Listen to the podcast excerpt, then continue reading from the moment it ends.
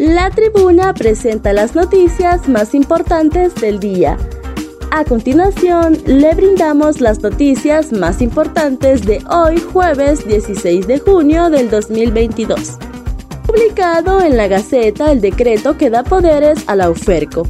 El decreto aprobado en mayo pasado por el Congreso Nacional para dar independencia a la Unidad Fiscal Especializada contra Redes de Corrupción, UFERCO, ya fue publicado en el diario oficial La Gaceta, con fecha del 15 de junio de 2022, pero será hasta esta tarde que estará disponible en formato digital. En ese sentido, el otorgamiento de independencia a la UFERCO, distinta a la que tienen las demás fiscalías en el Ministerio Público, ha traído las primeras contrariedades dentro de esta institución. Sobre el caso, el presidente de la Asociación de Fiscales de Honduras, Víctor Paz, aseguró que estos poderes de la UFERCO sí crean inconvenientes, pero genera descontento, porque el tema debería ser abordado de manera general. En todo caso, los privilegios también deberían ser otorgados a las fiscalías que investigan criminalidad organizada, corrupción, narcotráfico y lavado de activos. Mientras tanto, el presidente del Colegio de Abogados de Honduras, Rafael Canales, considera que la UFERCO siempre debe estar bajo la jerarquía del ministerio. Estructuras criminales dedicadas a la extorsión operan desde diferentes entes del Estado. Es de policías, militares, fiscales, funcionarios judiciales y de otros entes del Estado estarían involucrados en estructuras criminales que se dedican a la extorsión, manifestó este jueves el director de la Policía Nacional, Gustavo Sánchez. Sánchez dijo que la extorsión es una problemática que no se ha enfrentado como es debido, además que no se ha contado con profesionales científicos tratando el tema. En ese sentido, el director de la Policía Nacional indicó que el tema se está tratando científicamente y que ya se tienen los medios logísticos y también técnicos y de tecnología en nuestras manos. Envían a la cárcel al responsable del asesinato del exalcalde Oscar Roberto Acosta un tribunal de sentencia condenó a una pena de 30 años de reclusión en contra de Roberto David Casco Bustillo, quien aceptó su responsabilidad penal por el delito de asesinato del exalcalde Oscar Roberto Acosta Cepeda. La decisión judicial fue dictada por la Sala 1 del Tribunal de Sentencia de Tegucigalpa, luego que las partes aceptaran el acuerdo de, estricta conformidad donde el imputado aceptó la comisión del delito previo al desarrollo del juicio oral y público. De acuerdo a las investigaciones de la Policía Nacional de Investigaciones, DPI, el día jueves 4 de julio del 2019, a eso de las 12 del mediodía, en la colonia Miraflores Sur, la víctima se conducía en su vehículo tipo camioneta marca Toyota color verde con dirección hacia su casa de habitación. Al momento impactó contra la parte trasera de un vehículo tipo turismo marca Nissan modelo Centra color gris donde se transportaban Roberto David Casco Bustillo, Jason Manuel George, Adelmo Alfonso Galdames y otra persona más que aún está prófuga de la justicia.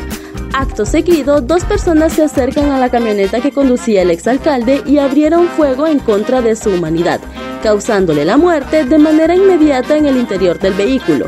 Luego, los imputados abandonan el vehículo Nissan Centra y huyen de la escena del crimen corriendo por la calle principal de dicho sector. Igualmente, en este mismo caso, se acusó a Jason Manuel George, cuyo proceso aún se encuentra en el juzgado de primera instancia, Adelmo Alfonso Galdames Martínez, ahora fallecido, y otra persona que se encuentra prófuga de la justicia director de la Policía Nacional, anuncia nuevas estrategias para combatir la extorsión. El director de la Policía Nacional, Gustavo Sánchez, anunció este jueves nuevas estrategias y operativos para combatir el delito de la extorsión. Este es un problema que desde hace muchos años nos está afectando y que afortunadamente hace menos de un mes a la Policía Nacional se le concedieron facultades legales, jurídicas, técnicas y operativas para poder tratarla. Según Sánchez, la policía tenía el problema que recibía la denuncia, pero no las podíamos tratar. Eran direccionadas a la Fuerza Nacional Antimaras y Pandillas y no eran una unidad nuestra. Colegio de Periodistas y Abogados buscan mecanismos para proteger vida e integridad de sus agremiados. Autoridades del Colegio de Periodistas de Honduras y del Colegio de Abogados de Honduras se reunieron este jueves para buscar mecanismos que permitan proteger la vida y la integridad de sus agremiados y que se esclarezcan los crímenes que se encuentran impunes.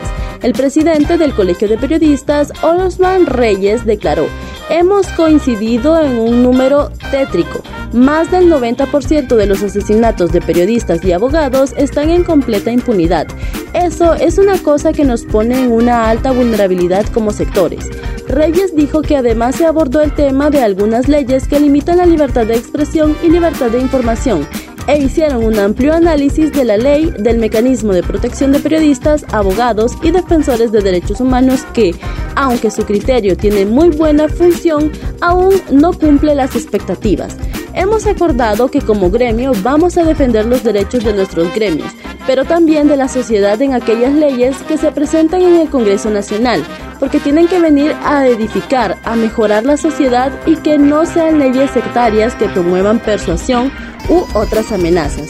Este tipo de reuniones sostenidas por los abogados y periodistas, según Reyes, serán ampliadas hacia otros gremios como los maestros, médicos, ingenieros, entre otros, para que también surjan desde esos sectores propuestas encaminadas a mejorar.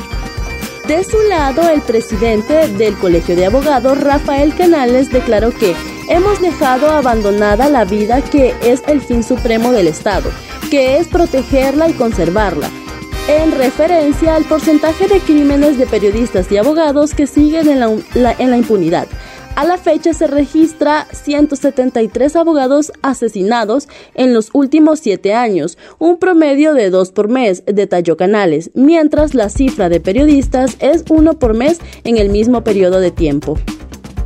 Para conocer más detalles, ingrese a nuestra página web y síganos en redes sociales. Estas fueron las cinco noticias más importantes de hoy, jueves 16 de junio del 2022. Muchas gracias por su atención.